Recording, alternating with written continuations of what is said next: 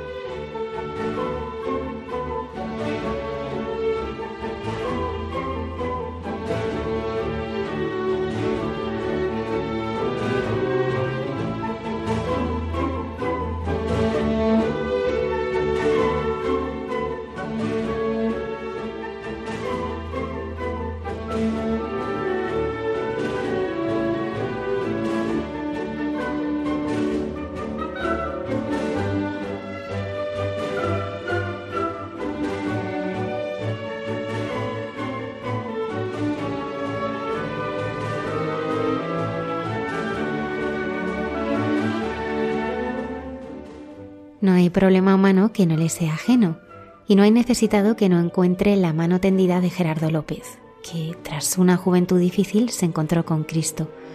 Hoy junto a toda su familia acuden allí donde descubren que hay sufrimiento y desesperación para llevar ayuda y esperanza. Y esta noche comparte con nosotros sus vivencias entre los más pobres. El padre Miguel Márquez continúa su visita a la India y nos cuenta sus encuentros con personas que le muestran el paso de Dios por sus vidas. La curación de la suegra de Simón nos enseña cómo Jesús trae al mundo la vida.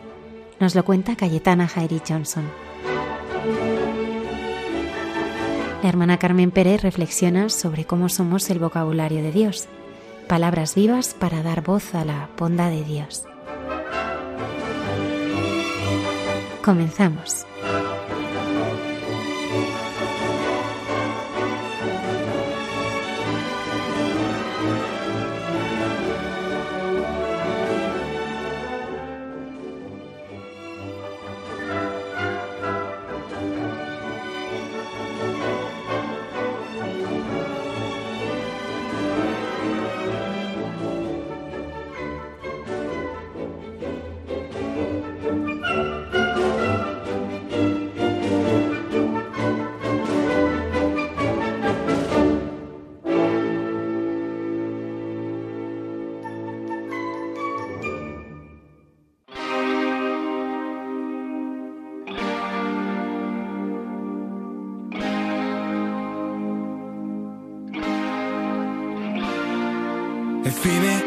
Fugaz, sonrisas de mentira, amores de alquiler, preparando la huida.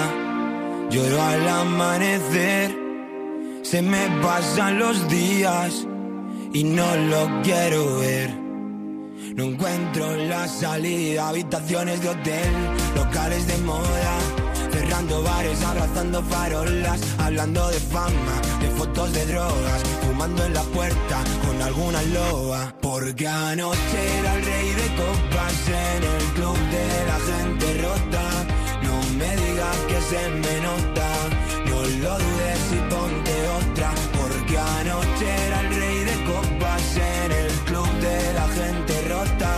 No me digas que se me nota, felices, estamos en ello. Este dinero no cura mis miedos. Que si quiero, que si tengo, que si compro, que si vendo. Vuelos, celos, caramelos, varios ceros, besos nuevos, haciendo cosas malas con carita de bueno, rodeado de cuatro locos con un par de modelos. Donde hay guerra, hambre o los fenómenos naturales hieren el corazón del hombre, hay buenos samaritanos que escuchan la voz de los que sufren y acuden a ayudar a los que más lo necesitan. Esta noche nos acompaña Gerardo López Laguna. Buenas noches, Gerardo. Buenas noches. Yo, yo soy un converso. Tengo ahora mismo 61 años. Y, y hablo de pues, una conversión de hace, hace muchos, muchos años en que intervino de forma muy radical un sacerdote que está en proceso de canonización, que está declarado venerable, eh, José Rivera, que es el que había también Ah, sí. intervenido en la vida de, de mi mujer antes de, antes de conocerla. Soy un converso, vamos, estuve preso y esto y tenía... Sí, sí, sí.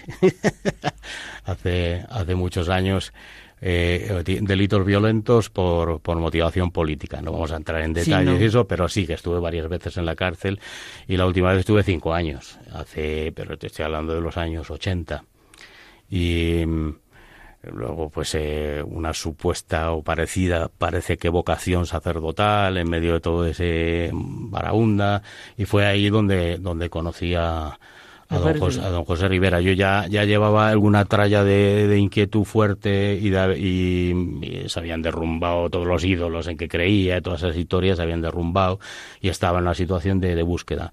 Y este hombre, el- la, la espiritualidad de él, que está centrado en, en la gracia, todo es don, todo es don. Todos estos rollos de, de compartimentar y todo esto, es decir, eh, ¿qué tienes que no hayas recibido? Dice, dice la escritura. Y este hombre llevaba, conducía a la gente eh, eh, al, al mundo de la gracia y por tanto al mundo de de- del sufrimiento de los hermanos. Ya está. Y, me pringó a mucha gente sin exigir nada, sin organizar nada, sino así pues en el mundo, pues en el mundo de gitanos muy empobrecidos de aquella época, el mundo de los yonkis. Ahí tuvimos durante años y años eh, con el tema de los yonkis cuando, cuando el SIDA hacía estragos, no había ninguna, ninguna medicación que lo pudiera frenar a finales de los 80, principios de los 90. Y luego ya se, se- en nosotros se ha convertido en una forma de vida. Nuestros hijos han crecido con estas historias. Hace no mucho murió un, un, un antiguo toxicómano de cáncer, Marianito, vivía en Colmenar Viejo y nuestros hijos, que estaba además muy hecho polvo físicamente y eso, pues eh, consideraban como si fuera su tío. Ya está, porque entraba en casa como Pedro por su casa, ya estaba, porque no es así. Y ese es el se ha, se, ha convertido en una forma de entender de entender la vida. Este ha sido el último viaje por ahora. Hemos hecho muchísimos. Mira, el primer, el primer viaje, eh, nosotros nos hemos dedicado siempre, pues a gente empobrecida, gente hecha polvo, de todos los mundos que te puedas imaginar, al final hemos tocado palos. De alcoholismo, de sectas, de ludopatía, de toxicomanías, de malos tratos, de prostitución, de racismo, de todo. todo lo que quiera, nos lo ha puesto Dios, delante y hemos hecho como Dios nos ha dado a entender y, y- y ya está. El primer viaje, así decir, venga, otro sitio fue con motivo de la conversión de nuestro hijo mayor, porque tuvo una, una adolescencia con una crisis espantosa y nosotros rezábamos por él y, y yo pensaba incluso en, en estas oraciones, decir que uno se hace su composición de lugar sin saber cu- cuáles son los planes de Dios, decir que sea un obrero de la última hora, ¿no? Es decir, pero que... Y aquello fue una, una conversión eh, fulgurante. Esto, de estas cosas de un, con un milagro. O sea, Un San Pablo, una caída del caballo. Sí, pero gorda, ¿eh? Gorda. Porque había, estaba, eh, estaba el chico fino, ¿sabes?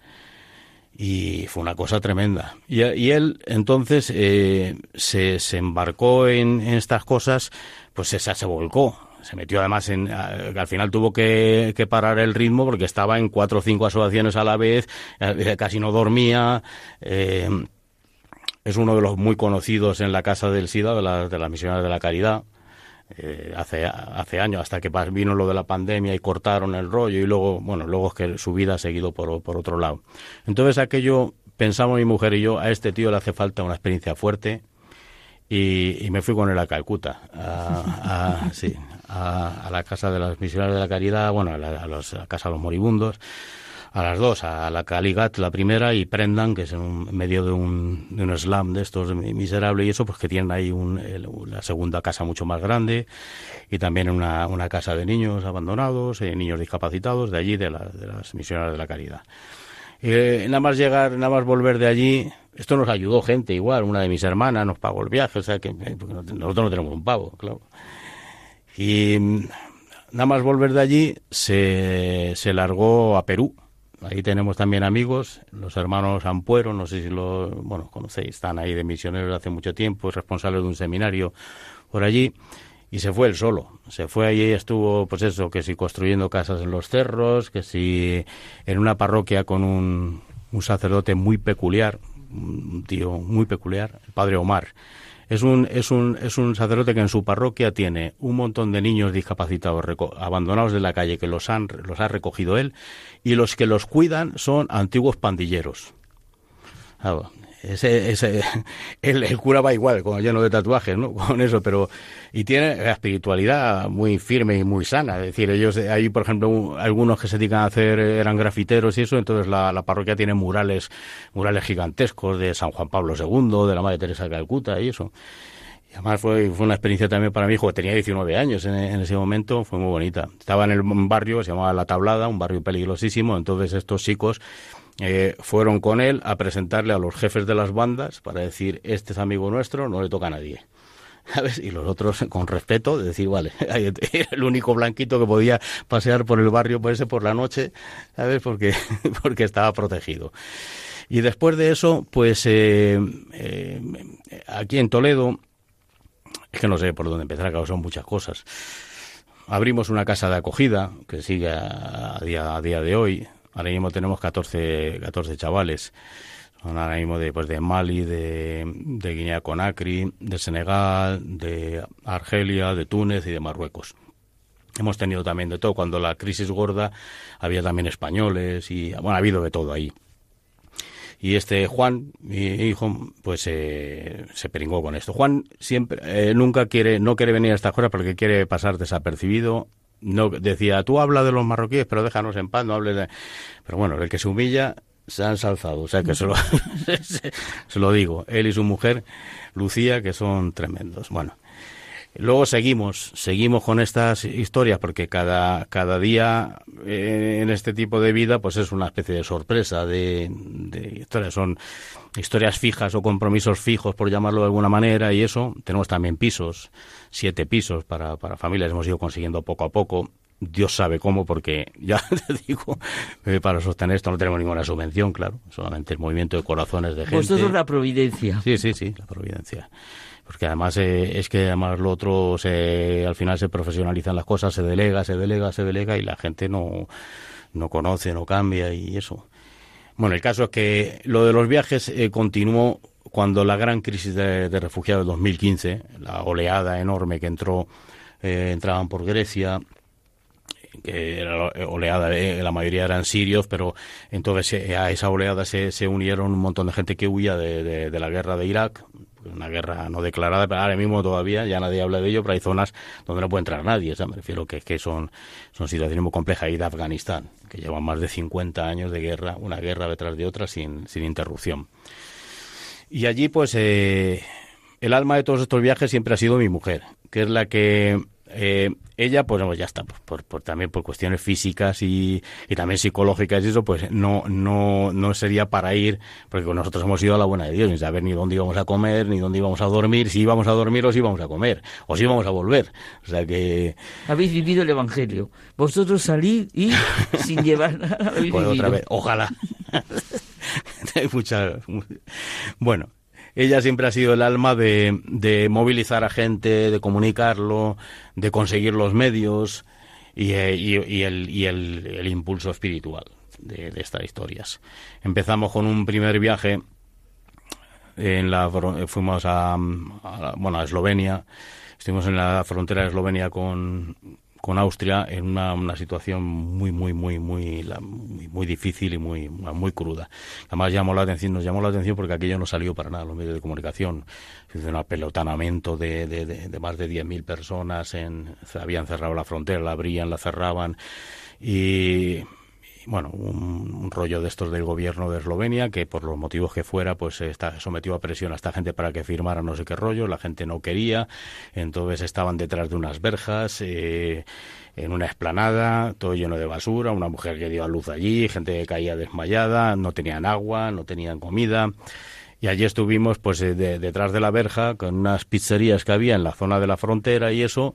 Por ejemplo, pues estuvimos ahí, pues eso, que si Coca-Colas y pizzas, Coca-Colas y pizzas, Coca-Colas y pizzas, hasta que la policía militar nos echó de malas maneras y eso. Y bueno, y luego seguimos como pudimos. Teníamos una, fuimos con una furgoneta, con otro, con otro chico, íbamos eh, Juan, otro, otro chaval, Felipe y, yo. Y después de eso, pues fueron muchas. Fueron a Marruecos, a, a la zona de detrás de Melilla, en la zona de Beniansar y de Nador, donde el Monte Gurugú, famoso, con campamentos de, con la delegación de migraciones de Tánger y con los campamentos de africanos que intentaban saltar. Eh, luego estu- estuvimos también en campamentos que los habían alejado por, por- por presión de la policía, se habían ido alejando hasta 40 kilómetros con plásticos, también les quemaban los plásticos. Eh, Vimos a niños que habían nacido en esos campamentos, que tenían ya 3 y 4 años. Vimos muchas barbaridades de cadáveres de los que no quería hacerse cargo nadie, cementerios clandestinos, eh, gente herida, mal herida, haber perdido un ojo, piernas rotas, de, de- de todo. Y luego fue la más gorda, que fue la, la del campamento de Idomeni, entre Grecia y Macedonia, cuando, cuando la Unión Europea cortó el flujo de golpe de un día para otro y entonces seguía llegando gente, seguía llegando gente y se juntó ahí un, en una esplanada, al- en un pueblo, pueblecito pequeñito, así una zona rural y eso, pues un, todo empantanado allí, pues se juntaron casi 30.000 personas sillas de ruedas, barrizales, de, de todo. Allí hubo suicidios, hubo muertes y allí estuvimos, allí estuvimos bastantes veces. Nosotros, eh, como íbamos de otra manera, porque la- nosotros no íbamos ni con chalecos de ONGs ni nada, sino era intentar contactar con la gente, meternos dentro y a ver qué es lo que hacía falta. Entonces fue una labor de abastecimiento continuo, de la mañana a la noche de alimentos, medicinas, leche infantil, pañales y eso. Pero nos metimos dentro, entonces, eh, eh, y nos acogieron las familias, dormíamos en las tiendas con, con ellos. Hombre, de hecho pasábamos al lado de la policía y con la pinta que llevábamos, igual, llenos de barro y, todo, y con, la, con la pintejas y esto. claro, había muchos gente con aspecto anglosajón y cosas de estas, y yo con la barba, mi hijo también tiene barba y todo esto. Pues decíamos a, a los otros, no, no English, no English, only Kurdish, Arabic. Y entonces decíamos nosotros cuatro, mi hijo que sabíamos cuatro palabras ahí en no sé cuánto y pasamos delante de ellos, ¿no? Y así estuvimos bastantes, bastantes veces hasta que aquello lo desalojaron. Hubo- Estuvimos en unos disturbios gravísimos, gravísimos, con, con, con cientos y cientos de heridos de la, de la parte de la policía militar de, de Macedonia. Bueno, ahí pasó de todo. Ahí caímos con, con tiraban unos gases que no eran solamente gases lacrimógenos, era otra cosa mucho, mucho más agresiva. O sea, ahí te caías, caías desmayado. ¿no? Bueno, mi hijo cayó, caí yo, dos veces y pues sacando a gente, arrastras, claro, de, de estas historias. Eh, Pudimos, hay gente que le espantan estas cosas, pero nosotros, mira, que, si alguien no, lo entiende, pues no lo entiende. Pero vamos, que participamos, para mí, gloriosamente en el derribo de una valla de concertinas. Estaban un montón de mujeres con bebés, los bebés con llenos de crema y eso para el tema de, los gases y eso, con eso, y ellas igual llenas de, de crema y todo esto, esperando y eso, y gente, pues eso, pues ya está, pues, pues participamos en cosas de estas. Luego desalojaron aquello, estuvimos también en unos en unas, unas naves, en varios viajes más, en unas naves industriales que habían metido en, en, polígonos industriales destruidos. Con la, la crisis de Grecia fue gorda, ¿eh? O polígonos industriales abandonados totalmente y utilizaron eso para meter a, miles y miles de, de refugiados. Y allí también estuvimos con labores de abastecimiento, nos metíamos dentro y vivíamos dentro y, y esto. Luego, es que nos han sido muchos viajes. Otro viaje express que también tuvimos muchos problemas fue en, a Belgrado, en Serbia, pues porque una, una, una masa muy grande de, de chicos, de jovencillos afganos que iban también la ruta esta de, de llamaban la ruta de los Balcanes y eso, pues que les, les cortaron el, eh, el rollo de no podían entrar en Hungría porque en Hungría estaban la- estos grupos paramilitares que llamaban los cazadores en las fronteras ahí también ha habido muertes ¿no? cosas que no entiende uno por qué no se dicen bastantes muertes, muchísimas palizas, muchas, con además eso a familias enteras. Yo que sé que es una cosa. Esto lo han utilizado en todas las fronteras, ¿eh? el sistema este de eh, romper los móviles. Los móviles es algo crucial para gente en esta circunstancia porque es GPS y contactos. ¿Entiendes? Para sobrevivir. Romper los móviles, quemarles las mochilas, pegarles y para atrás pero eso con niños y todo, vamos, eso. Entonces esta gente se quedó aislada en Serbia, no podían avanzar hacia adelante ni de porque el- bueno estaba la cosa así y el gobierno de Serbia se negó a, a prestarles ayuda. Entonces había pues eh, más de 500 chicos de estos en, en una antigua estación de tren abandonada en el centro de Belgrado eh, quemando plásticos para calentarse, pero estamos hablando de que se llegó a 20 grados bajo cero. Nosotros cuando llegamos allí a hacer el- un, un reparto de, de- ropa térmica, mantas y sacos de dormir, lo estuvimos haciendo a las 5 de la mañana a 11 grados bajo cero. Estaba prohibido. Entonces tuvimos que salir por patas. Tuvimos que salir por patas porque estábamos identificados y luego dieron una orden para, para cogernos en la frontera. Tuvimos que salir por un paso de montaña. Y a- hasta el día de hoy, mi, mi hijo mayor y yo, si entramos en Serbia, a lo, a lo mejor no, no ponen las esposas. Pero bueno, eh, eso está. Luego, pues ella, ha habido más. Luego fuimos a, a una ruta, igual, otra gente que se había quedado, miles de personas que se habían quedado varadas en la, en la ruta, en otra ruta que era en Bosnia. Intentaban llegar a Eslovenia por una franja mm, estrecha de Croacia. Le llamaban el game, el juego porque era igual, intentar sortear las patrullas de, de Croacia para llegar a Eslovenia y poder pedir asilo. En Eslovenia, por desgracia, pasó que algunas veces gente que había pedido asilo la pegaron y la, y la entregaron a las autoridades de Croacia, les volvieron a pegar y las, y las echaron otra vez para Bosnia. Los de Bosnia hacían la vista gorda hasta que, pues, señores de la Unión Europea fueron allí a pagar para hacer de, hacer de gendarmería de fronteras, como se suelen pasar con estas cosas, y ya está. Y empezaron a desmantelar campamentos. Allí, por ejemplo, pudimos atender un campamento muy grande que estaba en una nave, estaba también en una situación muy miserable.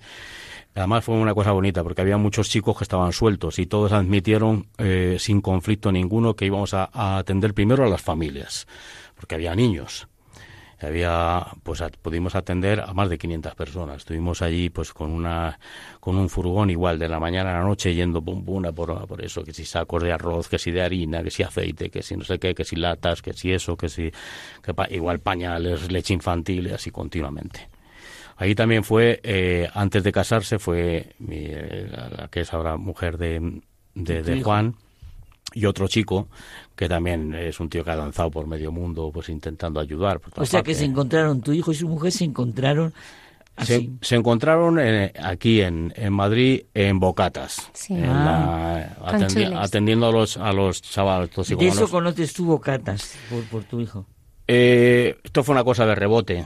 Mi hijo se fue a hacer una peregrinación al santuario de Lor, al santuario de Lor en, en- en Lleida, en Lérida. Y allí conoció a, a un chico, a un, bueno, a un, a un señor, y hablando, y entonces de repente que era un tío que me había conocido a mí de mis malos tiempos. Y él también había estado en aquellos malos tiempos. Dice, no me digas, tu padre es Gerardo López. Gula?". Dice, y entonces este, que estaba en- tenía vínculos con chules de bocatas Sí. y toda esta gente Vino fue- aquí chules, ¿no? Sí. Pues entonces fue el que les el que les el que organizó que nos conociéramos. Se vinieron a Toledo a conocernos y tal, eso, y luego ya empezó una relación y de esas de esos rebotes providenciales ha terminado en matrimonio y en paternidad y maternidad. Oh, qué tienen dos, dos hijas tienen. En plena misión, se encontraron juntos en el. Sí. Oye, no sé, perdona, pero es que me, me ha hecho mucha impresión una cosa. Cuando yo he llegado, tú estabas en la capilla Sí. y no sé, no sé decirte, me has vuelto, me has mirado, sé con el que esperabas, de una manera, y yo ahora te estoy oyendo y pienso, ¿qué tienes dentro? Bueno, el Señor ya lo sé, a través de ti hazte capacidad y yo me haré torrente, pero ¿qué tienes? Porque a mí me comunicaste a alguien, algo. Tú no has visto cómo te he saludado a la salida, porque yo he pensado, ah, este es el mismo que ha mirado y que estaba en la capilla de una manera distinta a como está. Estabas Bueno, a ver, yo por tener mío no tengo nada.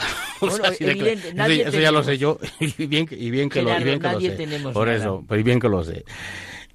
Eh, Tengo fe. Tengo esperanza y la, Y- y la poca caridad que le, que le dejo entrar a, a- a Dios para eso. Quiero tenerla. Esperanza, curioso. Tengo mucha. No sé por qué. Porque, porque tengo situaciones eh, personales mías que son un desastre y, de carácter. Y claro, yo por ejemplo, soy una persona que creo profundamente en la, en la no violencia. Soy violento. O sea, tengo, soy irascible, soy una persona irascible. Y precisamente por eso creo, porque es, porque es una cuestión de gracia. Pero creo que esa es la verdad. O sea, el, el, amar al enemigo, el poner la otra mejilla, y no solamente para actitudes personales, sino globales, vamos, para, para, para enfrentarse a conflictos y cosas de estas entre, entre los seres humanos. Pues eso es un ejemplo, es decir, pero yo, yo sé que tengo ahí, tengo lastres y tengo muchas muchas cosas, pero claro, ahí se ve también más el contraste de que, de que lo que tienes pues es gracia, ya está. ¿Qué tenéis que no hayáis recibido? Y si, eh, si intentas un día apropiarte, pues ya te pegarán el palo para que te caigas. Y ya está. Gerardo, ¿en qué situaciones concretas de todos estos viajes que has hecho has tenido eh, un encuentro más personal? A ver, eh, antes de eh, antes de casarme, un poco antes de casarme, yo me casé en el 94. En el año 92 y 93 yo participé en una, una iniciativa que en la guerra de Bosnia que, intentó sacar adelante con colaboración de otros sacerdotes y son un obispo, Tonino Velo, que también está en proceso de canonización. O sea, he conocido unos cuantos.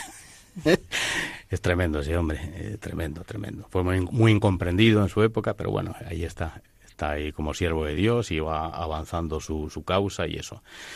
Él soñaba, soñaba con, con lo que a, ojos del mundo entonces y ahora pues sería una locura. Movilizar, él hablaba, dije, movilizar a 100.000 personas para parar una guerra al final evidentemente pues el mundo pues no no no es que no esté para él, no está para nada, pero vamos, que, que vamos, que no, no ocurrió eso. Lo que sí ocurrió es que ante ese llamamiento hubo gente que sí respondió. Entonces organizaron algún tipo de marcha simbólica, porque íbamos cientos de personas, ¿no? Eso, para llegar allí, para, transmitir un mensaje de paz. Y yo participé en esa marcha, junto, eran de españoles solamente íbamos 23. Y aquello, ellos luego, en, eh, esto estaba organizado en Italia, desde Padua, eh, una, una, organización pacifista cristiana que llevaban algunos sacerdotes y eso en contacto con este con bueno con un par de obispos y con este y con el apoyo de la Santa Sede en aquel momento ellos quisieron, quisieron eh, repetir que fuera más grande y organizaron una segunda marcha ya de mil y pico personas que al final no pudo llegar a Sarajevo. La primera sí, con muchas historias. Al final incluso las autoridades serbias que rodeaban la ciudad nos hicieron firmar individualmente a cada uno un papel en que es, eh, les eximíamos de responsabilidad pues, pasara lo que pasara y bueno, hubo algunos bombardeos, algunos tiroteos, pero nada en comparación a lo que viví, a lo que viví después.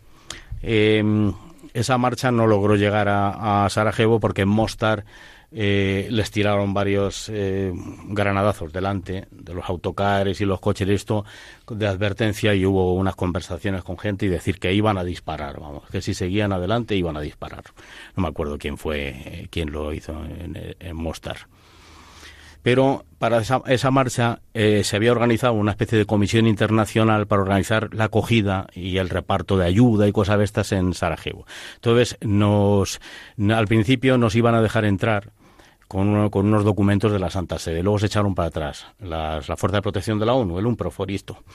Y entonces lo que hicimos fue eh, que cada uno se buscase la vida para conseguir acreditación de periodistas. Y, y conseguimos acreditaciones reales de periodistas. Yo fui el primero que lo conseguí. Entonces eh, pude, pude conseguir autorización, me dieron un carnet también del UNPROFOR y esto porque dejaban entrar a tres o cuatro periodistas en los aviones de carga, aviones militares de carga que iban al aeropuerto de Sarajevo que lo dominaba la, la ONU. Había un acuerdo con las autoridades serbias, un acuerdo, una amenaza de que no tiraran a esos aviones porque la respuesta podía ser tales. Te arriesgabas, ¿no? Además, de hecho, cuando despegaban de allí, eh, me acuerdo que los aviones se ponían casi así para llegar a, la mayor altitud lo más eh, pronto posible. Y, bueno, pues eh, yo lo conseguí, fue el primero que entró, entré solo, lo conseguí desde Split, en, Croacia, pues ahí a Sarajevo. Tenía una serie de contactos y todo esto.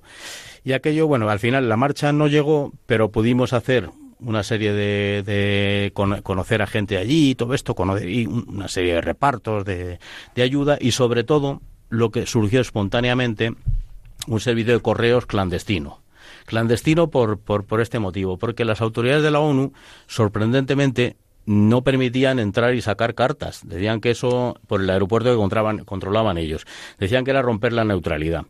¿Qué pasaba? Que, bueno, pues ya está, pues lo, lo, hicimos. Eh, nosotros íbamos sin, sin, chaleco a Antiguala porque nos parecía un ofensivo para la población el, ir ahí con chaleco mientras estaban ahí pues todos los niños y todo esto y, además no teníamos esa, esa relación, no éramos periodistas de verdad, pues ya estábamos a otra cosa. Pero para montar en los aviones de, del Unprofor te obligaban a llevar chaleco. Claro, nosotros en Padua se, eh, se, hicieron con unos chalecos de un grosor ridículo y entonces en la funda interior de, de, los chalecos, eh, los chalecos se convirtieron en algo así de gordo, por delante y por detrás, porque llevábamos cartas. Las cartas entonces iban dirigidas a las cartas de gente de, Sarajevo a su familia que a lo mejor estaba refugiada pues en, en Francia o en Alemania, en Estados Unidos, en España, en Italia, donde sea, y entonces en la sede de Padua lo metían eso en un sobre, ponían la dirección que habían puesto ellos y metían un sobrecito dentro, o sea, un billetito dentro en inglés, en italiano y en serbo-croata, diciendo si quieres escribir a tu familia de, de Sarajevo, mándanos eh, a esta dirección de Padua una carta, con un paquete, lo que quiera, eso con su dirección, con su dirección en Sarajevo. Entonces lo metíamos. A mí me, sacaron incluso un reportaje llamado en el Postino de Sarajevo y me llegué a conocer la ciudad de, de, Cabo a Rabo, me hacía una media, aunque parezca que estoy exagerando, no estoy exagerando, de más de 30 kilómetros al día. Y claro, estaba la ciudad sometida a bombardeos, vivimos ahí de todo. Mataron a uno de los de los chicos, de, lo, de, los, de, los, de los nuestros, Gabriele Moreno Locatelli, de tres balazos hirieron a otro, se llamaba Mauricio, de los colaboradores nuestros que de allí, bosniacos, hirieron también a varios. Y bueno, es el, el caso es que uno de los días en que yo dije, ya está, el encuentro, porque te podía pasar en cualquier momento, eh, no solamente porque había zonas donde ponían el famoso cartelito de Patsy Sniper, o sea, atención, francotiradores. Tenías que pasar por una serie de sitios, te la jugabas, pero bueno, pero estaba advertido. Pero había sitios donde no había, eh, de repente empezaban a tirar, empezaban a tirar eh, francotiradores y había zonas, empezaba la gente a correr, porque no eso. Y sobre todo los bombardeos, porque eran bombardeos que eran de, bombas de mortero y salvo en un par de barrios de, de, de Sarajevo donde oías el silbido, en los demás sitios no se oía para nada. O sea, empezaban a explotar las bombas de mortero y entonces empezaban a sonar las, las sirenas después de haber empezado el, bombardeo. Para que la gente se escondiera. Entonces, claro, uno de esos te podía caer en cualquier sitio. Vamos, a nosotros nos estallaron por, los lados y pedazos de esto. Y hubo una de las veces, ahí sí, fue un, fue un, momento, fue un momento muy bonito porque fue un momento de una libertad enorme por dentro. Eh, iba yo bajando por una calle, se llamaba, me acuerdo de toda la vida, claro, Rencio Omanovich, hacia una, la plaza de Bacharsa, y de repente desde el monte Trevevich empezaron a tirar, empezaron a tirar contra la plaza, dieron por desgracia a, varias personas, y yo estaba en una cuesta abajo, absolutamente desprotegido, y empezaron a tirar, o sea, con la plaza debajo, una cuesta abajo, y estaban tirando desde y de hecho, vamos, eh, como, como otras veces me había pasado allí, pero allí con más conciencia de, eh, del silbido de balas e impactos en las, en, la, en las paredes. Y entonces dije, si me doy la vuelta para correr hacia arriba, casi va a ser una provocación para alguno de los francotiradores. Y entonces, sin correr para nada, fui andando hacia abajo y dije, si este es el día o es el momento, que sea lo que Dios quiera. Como yo soy muy folclórico, pues suelté una frase que decían los indios, hoy es un buen día para morir. y fue y fue una experiencia muy fuerte, muy fuerte, de una una, o sea, una libertad de decir, no pasa nada, no pasa nada. Qué ejemplo tan bonito de libertad, ¿eh? Pero ¿cómo se pierde el miedo, Gerardo? No, no se pierde, te lo ponen, no te lo quitan, porque además yo he tenido miedo mil veces en mi vida, pero el miedo es parte de un, es un don, es compartir el miedo de los otros. Gerardo, yo te estoy escuchando, tú, aunque tú no lo vas a reconocer, debe ser una especie como de leyenda, ¿no? En, porque claro, has estado en tantos sitios, en tantas situaciones. Me imagino que al final cuando tú dices, no, y vamos aquí y estamos aquí y no sé qué, y colaboramos, es decir, debe existir una red, digamos, no oficial de, de contacto entre, entre un grupo de gente como tú, ¿no? Que os llamáis, oye, hay que ir aquí, hay que ir allá. Me imagino que esa mínima red, organización, eh, digamos, eh, propia, eh, tiene que existir, ¿no? Porque si no es muy difícil decir, cojo el coche y me voy a, ahora a la frontera de Ucrania. Hombre, pues sí, puedes ir allí y traerte unas cosas y tal, pero tiene que haber algo más, ¿no? Mi hijo se fue. se fue. ya me lo imaginaba. se, fue, se fue con, con un sacerdote, el Padre Cruz, que es uno de los que les, les, les ayuda y se fueron para adentro, estuvieron dentro de Ucrania para en un sitio concreto donde les habían pedido una ayuda, una, una ayuda concreta. Y sí, se fue para allá. Sí, existe, pero bueno, existe. Nosotros estamos bastante solos eh, en, algún sentido. A ver, porque estas cosas tampoco hay que idealizar. Hay gente que nos quiere, gente que no nos quiere. Porque, porque a lo mejor es porque estamos todo el día dando la vara con lo mismo. Yo qué sé o porque resulta que tenemos un montón de, amigos que son musulmanes. Yo soy escritor también, tengo y algunas de las cosas que he escrito es sobre esto, ¿no? Precisamente sobre la, eso, la, gracia difusiva, el señorío de Jesucristo ya cualquiera, todos los hombres asociados al misterio pascual, un misterio tremendo y además que se ve, o sea, que, que tú lo ves que ves también frutos, los frutos de, la gracia. En este viaje, por ejemplo, nosotros hemos visto, hemos visto a gente, igual que hemos conocido a gente que es, que es bondad personificada. No a nivel de una percepción sensible, sino más, de una manera más profunda. Hay gente que conocemos en Toledo, gente que tiene sus complicaciones, como tenemos, como tenemos todos, sus dimes y diretes interiores, pero gente con una, con una bondad excepcional y con una fe excepcional. Gerardo, ¿qué otros momentos así especiales como el que me estabas contando has vivido en, en otros viajes? A ver, eh, a ver, yo he tenido, he tenido eh, a ver, momentos eh, muy especiales de... A ver, una vez, por ejemplo, mm, nos pidieron ayuda en el campamento este Vidomeni para pasar la frontera. Y nosotros, pues dijimos que sí. Siempre decís que sí. sí. Bueno, entonces... Es un poco revoltoso, ¿eh? sí, sí, Ya, ya se ha confesado antes, ya lo has dicho antes. Eh, estuvimos primero investigando la ruta. Nos encontramos con un detalle muy curioso y muy bonito.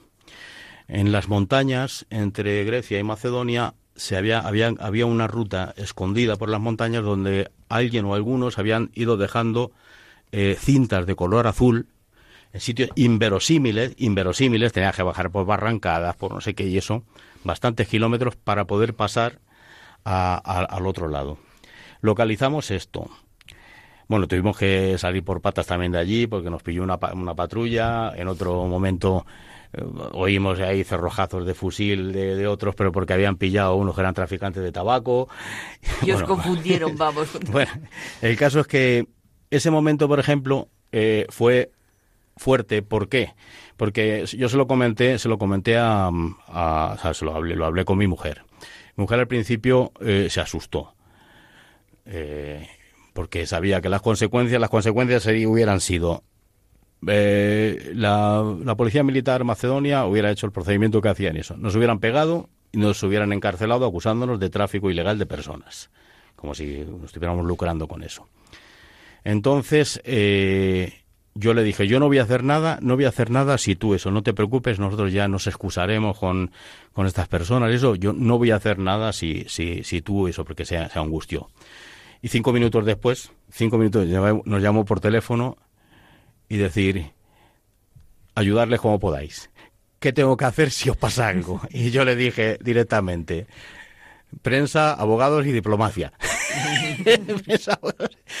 y, y bueno, pues ya está, pues nos metimos en ese berenjenal. Y en ese berenjenal, claro, con mi hijo, que estaba en estas historias, pues yo le tuve que decir una, con, mi hijo sí tenía, he tenido muchas veces, claro, conversaciones, porque salían de una manera espontánea, conversaciones de que salen, pues espirituales, ¿no? De, no abstractas, sino así.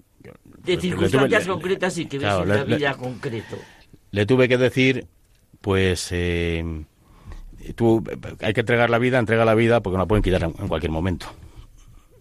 Y él le dije lo que podía pasar, a qué se podía arriesgar y todo esto, y yo igual, yo tampoco te quiero esto, y él te dijo que para adelante y para adelante.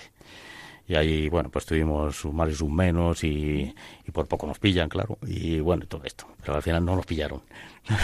¿Y no habéis pensado nunca eh, haceros de manera oficial, constituiros en algo? Porque es verdad que como tenéis una actividad tan continua, tan enfocada, ¿Por eso perderíais...? A ver, nosotros eh, eh, nos constituimos en asociación, pero porque porque nos obligaron y nos obligaron de una manera también una, una cosa estrambótica, si tú lo piensas.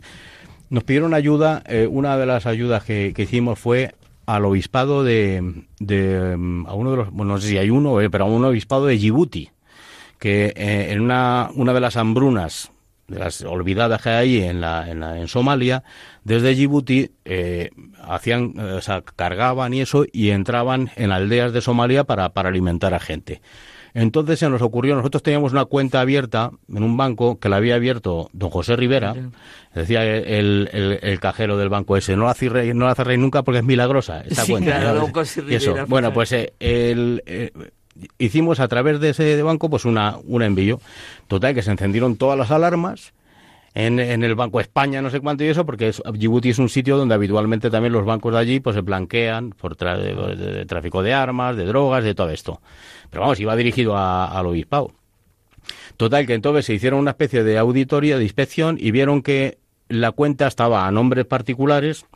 En ese momento ya no estaba don José Rivera porque se había ido al, otro, barrio, a la casa del padre, pero estaba también otro sacerdote, mi mujer y yo y vieron que el movimiento era extraño, era como si fuera eso, una ONG o asociación de esto y, los conceptos y ayuda de no sé qué y entradas, salidas continuas. Y total que nos bloquearon la cuenta. Nos bloquearon la cuenta y tuvimos entonces que, constituirnos, irnos a otro banco. Este banco, eh, la, gente, los empleados se portaron muy bien porque hicieron incluso un informe que ya nos conocían de hacía años. Y un informe a Madrid, pero no hicieron caso en Madrid. Y entonces nos obligaron a constituirnos en la asociación. Pero es que no funcionamos como. No funcionamos con una espontaneidad o con una libertad que, que no, no papeles no, no hacemos papeles. Las cuentas, no hacemos cuentas. No sabemos ni cómo salen las cosas.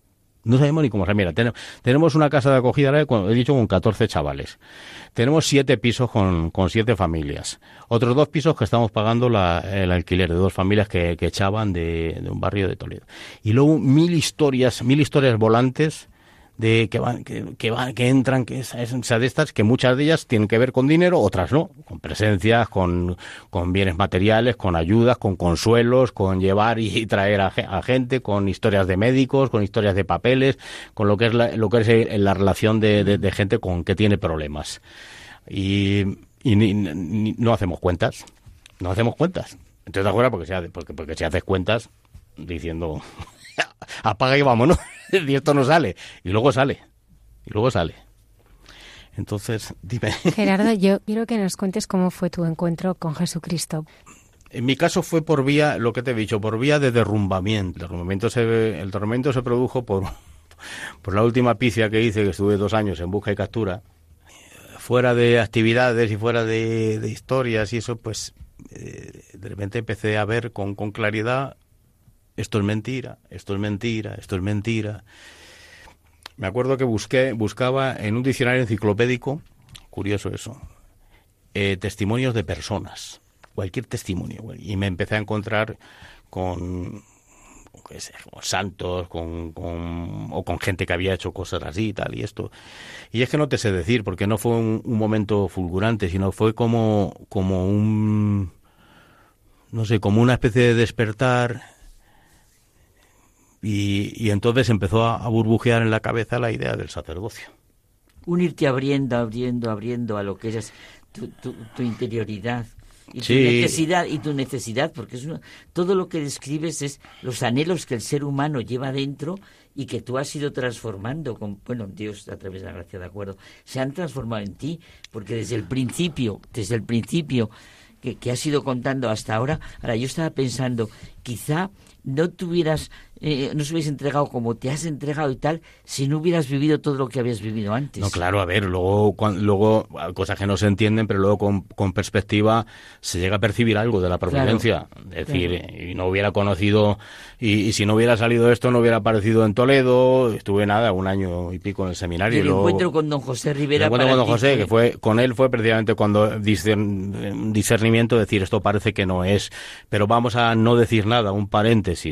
En aquel momento mi mujer eh, dirigía mm, igual, de una manera informal, era como el alma de un grupo que estaba dedicado hasta el tuétano a los yonkis, a los heroinómanos eran todos en aquel tiempo, y, yo me incorporé. cuando salí del seminario me incorporé. Y no mucho después murió, murió don, José. Y, y, luego ya pues, pues, fue seguir y eso, y ya pues, hicimos novios y todas estas cosas. Bueno, pero no fue, no, no hay, no hay un momento, yo no recuerdo un momento, sino una especie como de inquietud permanente y eso, y que se iban abriendo cosas. Y luego cuando, cuando se había producido ya el cambio, cuando me cogieron en, después de, en esos dos años, eh, me cogieron en el 85 y estuve cinco años en, ya dentro de la, de la cárcel a pesar de que estaba pues, catalogado lo que estaba catalogado yo ya estaba con otro con otro ánimo por dentro porque veía estaba en pleno proceso este pero más fuerte y, aquello fue un aluvión de lecturas de, esto de, yo qué sé igual de búsqueda y, fue claro descubrir un montón de cosas que eran yo había vivido con una especie de orejeras un ambiente sectario, totalmente sectario, y de repente encontrarte con... Abriste todas las ventanas. El, único, claro, el universalismo de, la fe, y encontrarte con Ahora, qué maravilla que en ese encuentro que tú has vivido, hoy, hoy precisamente el Evangelio del viernes, eh, las mujeres, me encanta, bueno, me encanta, es vital y, estupendo la relación que has tenido con tu mujer y cómo la fecundidad de lo que verdaderamente es el matrimonio, porque ya no solo son los dos hijos, es la vivencia del grano de mostaza, bueno, que es tu familia y que ha sido tu familia en todo este proceso.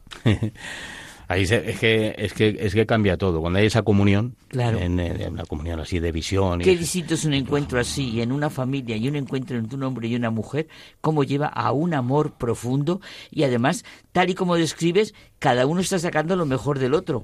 Porque tu mujer aquel día que la llamaste y que a los cinco minutos te diga, haz lo que te están diciendo, el Espíritu Santo. Sí, aquello fue tremendo. Yo siempre lo recordaré, fue tremendo. Por su parte fue tremendo. Ayudarle como podáis. Yo al ¿Qué, tengo que hacer si pasa algo? Yo al escucharte veo que como el Señor es verdad que a cada uno nos quiere como somos y entonces quizá tú eres el ejemplo, ¿no? Porque tú eh, has sido siempre igual. Yo te estoy oyendo y yo creo que tú has sido siempre igual. Lo que pasa es que has canalizado en vez de hacia un camino, hacia otro camino. Hacia el camino de la verdad y Pero Dios te hizo como te hizo y, él te, y, él te ha dicho, ¿no? Dice, yo te quiero así, pero por otro camino. No sé, yo te escucho, ¿no? Te veo y... Sí, sí. Yo, ahí no puedo, no Se te ve en el camino de la verdad y de la vida, vamos. Es, Porque esa fuerza, ¿no? Esa fuerza que tienes, esa, ese, ese, esa ansia, ¿no? De, de, luchar por la verdad, por, por la justicia, eso quieras que no, lo has tenido siempre ahí. Otra cosa es que lo encauzabas por un camino y el Señor te ha llevado por, por el camino de la libertad. Eso es verdad. a mí me tiene impresionada lo que me has producido en la capilla. Sí, de verdad, me tiene impresionada. Y el encuentro que es, que ahora lo comprendo con mucho, hazte capacidad y yo me haré torrente. ¿Cómo vivís vuestra fe cada día, Gerardo? ¿Eh? ¿Estáis siempre en alerta? Eh, es que va llegando, la necesidad va llegando. Hay cosas, hoy por ejemplo, pues ya está, pues por ejemplo, tenemos que llevar y traer a un niño eh, que, está, que tiene una serie de síndromes y esto y tal, eso no, pues sus padres no pueden ir a un colegio de educación especial, pues ya está, pues hacemos el chiri, nos organizamos el para recogerle, para traerle, para tal y esto que si se acaba ayer se rompió un termo de la casa de acogida, ahora mismo está mi mujer eh, con el tema del fontanero. Cuéntanos un poco el tema de la, de la casa de acogida, bueno, de las casas. La, la casa ¿Quién llega sí, La casa de acogida fue eh, yo, eh, a ver, yo era encuadernador.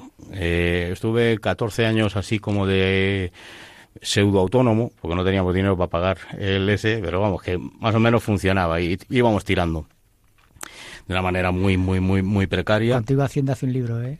Pero... ¿eh? Que contigo Hacienda hace un libro. sí. El caso es que... Nada, fíjate. Si tenemos la cuenta embargada por multas, o sea que, no, no, pasa, no pasa nada. Que mm, teníamos, me, me, me, buscaron en el ayuntamiento de Toledo para unos cursos, dar unos cursos de encuadernación que eran una mamarrachada porque lo, disfrazaban con el tema de cursos de empleo y eso. Y yo les decía, mira, no le llames curso de empleo y la beca que le estáis dando a familias enteras en plena crisis gorda y eso gente que se tiene que venir desde el barrio, no sé qué, andando porque no puede subir a un autobús y no tiene dinero para eso.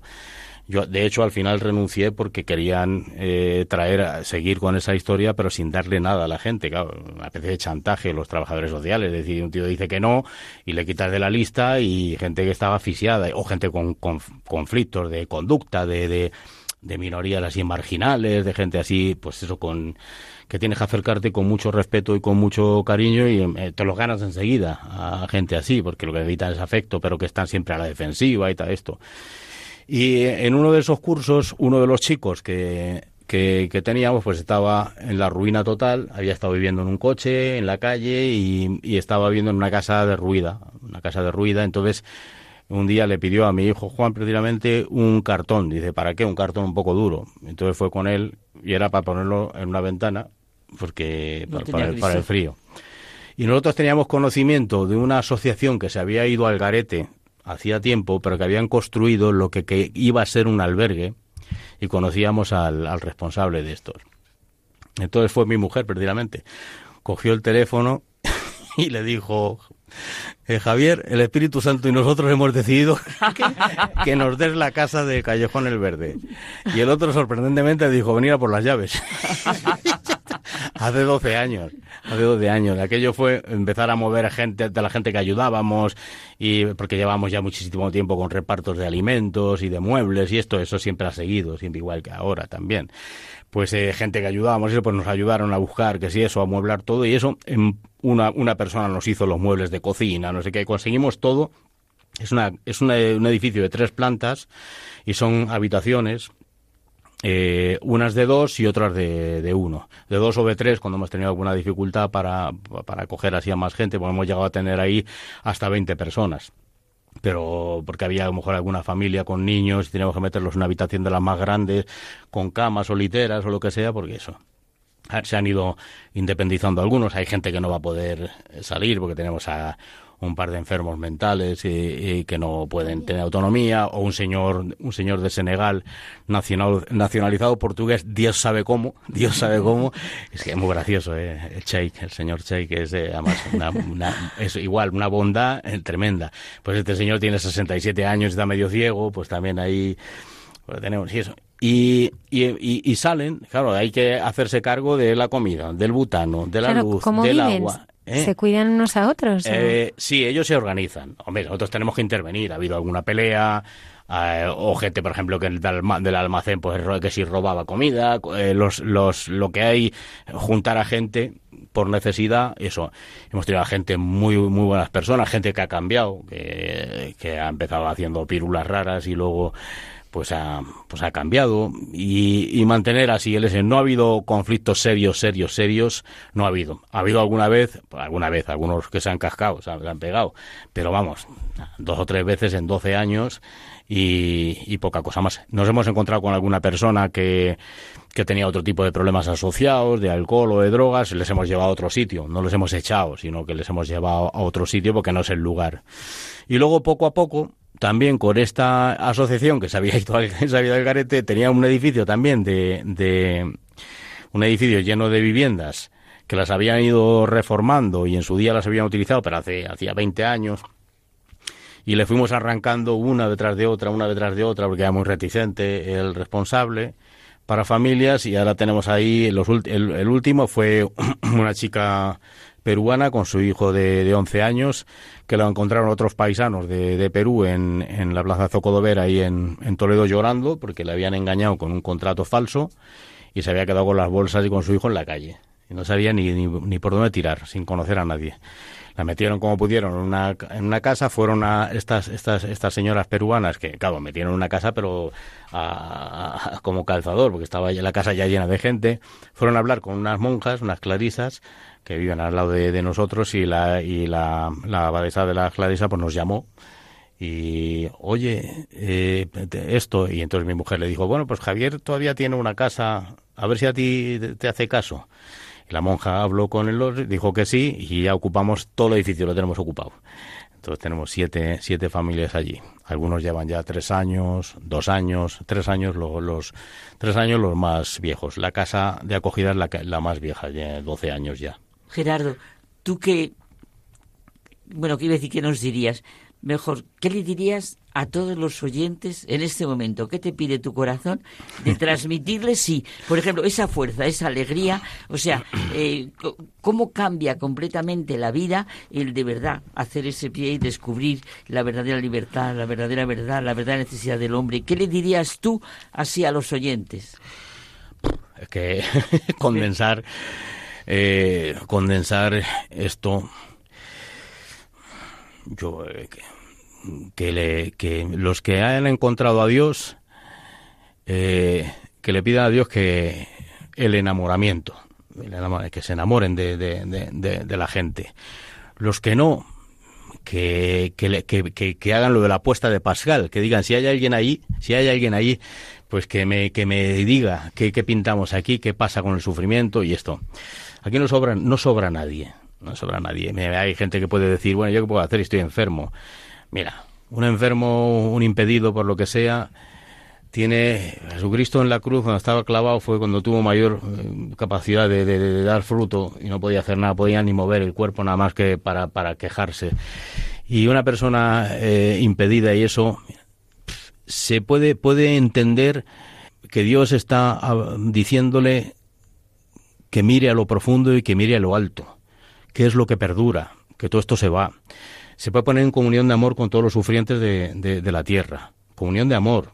Decir, no soy yo, hay montones, y eso puede, aunque no lo crean algunos, eso puede ofrecer sufrimiento, o sea, puede asociarse a, Jesucristo y decir esto va a producir frutos en otros y va a operar conversiones y curaciones y eso, eso puede. Si un tío está preso, se puede convertir en más libre que un pájaro y puede convertirse en un ángel de bondad con, sus compañeros. Y puede pedirle a Dios si tiene algún problema con drogas o con lo que sea y eso, pues pedirle a Dios eh, que, le dé la fuerza, la luz y la fuerza para, para pedir ayuda. Y convertirse en un ángel de bondad de sus compañeros. No me refiero a que se convierta en un panoli, no un chivato por, por interés. Un chivato por interés. No, no, no, no. Un ángel de bondad de sus compañeros.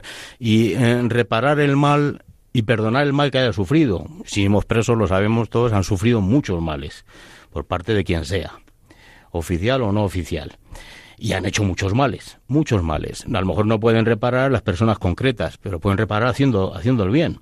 Y esto Dios lo recoge y lo multiplica. O sea que tú nos dices que todos, todos, todos podemos hacer algo. Mayores, pequeños, ancianos, todo el mundo que esté oyendo en este momento Radio María, todo el mundo en ese momento puede hacer algo con todo lo que tú estás diciendo. Es ponerse en la atmósfera de Dios, Dios es, el, es Padre de todos, no se le escapa ninguna vida, ninguna vida, y ponerse en la atmósfera de Dios, aprender, aprender a, rezar de esa manera, de, de, todo eso de abandono, de confianza, cada uno con la devoción que, que, con las devociones que tenga o los modos, los modos que tenga. Saber que Dios es Padre y, todo y cualquiera está llamado o sea cualquiera está llamado a una, cosa así no lo sé.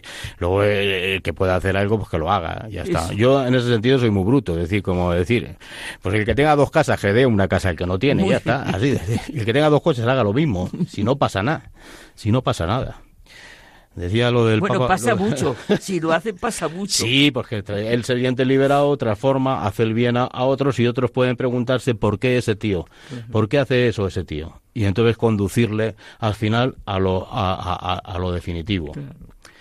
Nosotros, por ejemplo, cuando hemos estado en, en, Marruecos, una de las cosas que, que, me llamaban la atención de una manera muy, muy bonita es que prácticamente toda la gente, señoras mayores, en esos chamizos, es que hay para verlo, ¿eh? pero chamizos de cañas atados con cuatro, eso, con los trapos, con no sé qué, ahí agachándose, con un canalillo para echar el agua sucia, y pues ellos nos han ofrecido té, como siempre, claro, lo que han podido y eso. Toda la gente nos lo iban traduciendo, el marroquí con el que con el que íbamos lleva 27 años en España, habla español mejor que Cervantes, vamos. Y, y, y el, y el y todos todos decían que rezaban que iban a rezar por nosotros que rezar por nosotros que Dios nos bendijera. Era, era una, una, cosa muy muy bonita. Y me has contestado muy bien. Gracias señor. Pues eso. Gerardo qué tenemos que hacer nosotros para montarnos en esa furgoneta Hombre, a ver, el, Se pasa a mí... A ver, ¿qué requisitos tenemos que tener para mm, A ver, los, los modos son muchos. Eh, los, los, modos, las concreciones son muchas. Uno depende de sus posibilidades reales o las que Dios le ponga delante, depende de su imaginación, depende de su historia personal, depende de su psicología, depende de, de, muchas cosas. Pero, pero yo creo que todo, todos los cristianos están llamados a abrirse al sufrimiento de los otros porque además esto se nos ha comunicado en la propia vida de Jesucristo, que es la que se nos comunica, en los sacramentos, por ejemplo. No, no hay amor sin dolor en esta era. Cuando estemos en el otro barrio, será otra cosa.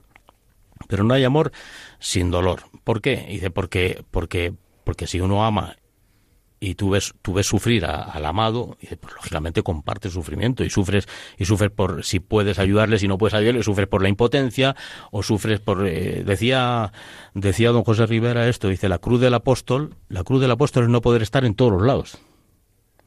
Claro. Como diciendo, claro, eso por supuesto están los cinco panes y los dos peces y que Dios lo multiplique y haga lo que quiera con, con, con ello. Pero es que no sé, es ponerse a, a la escucha y al final oportunidades le van a salir. Si uno da, le dice, eh, le dice a Dios, haz de mí lo que quieras con esto, se le va a caer el pelo, eso está claro. le van a, le van a venir, le van a venir, le van a venir, ya está. Y va a tener que aprender, pues va a tener que aprender. O sea que cada día cuando rezamos el Padre Nuestro, estamos rezando y haciendo todo lo que tú dices. Hágase tu voluntad, venga a nosotros tu reino. O sea, al rezar el Padre Nuestro yo me voy a acordar. A partir de ahora me voy a acordar todo lo que has dicho. Porque como puedo decir, santificado sea tu nombre, venga a nosotros tu reino, hágase tu voluntad. Estamos rezando completamente el Padre Nuestro. Dios eh, luego también te regala en este mundo cosas. Nosotros, por ejemplo, hemos visto conversiones, conversiones imposibles. La mía, la de mi hijo mayor. Eh, esperamos, lógicamente, que eso, todo esto se profundice. Mi segundo hijo es cantante.